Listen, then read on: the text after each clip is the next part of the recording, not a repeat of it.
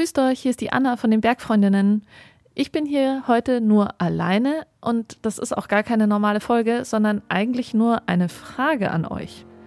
Wie ist es? Nennt ihr das, was ihr am Berg tut, Sport?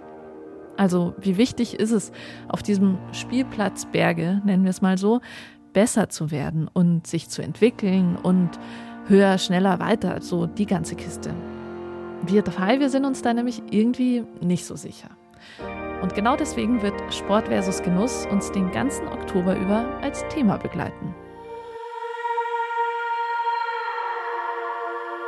In dieser Bergbubble, da haben wir manchmal so das Gefühl, als wären Bergsport und Naturgenuss fast widersprüchlich, als würden die sich gegenseitig ausschließen.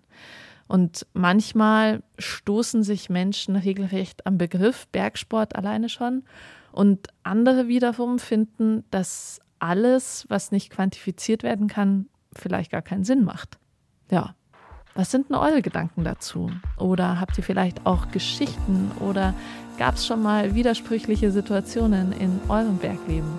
Wie immer freuen wir uns total, wenn ihr uns davon erzählt, per Sprachnachricht an die 0151 1219 4 mal die 5 oder auch per Mail an bergfreundinnen.br.de. Bis nächste Woche dann. Macht's gut und genießt diesen schönen, schönen Frühherbst, Spätsommer. Naja, Hauptsache genießen. Oder ausnutzen. Da haben wir es schon. Macht's gut. Ciao.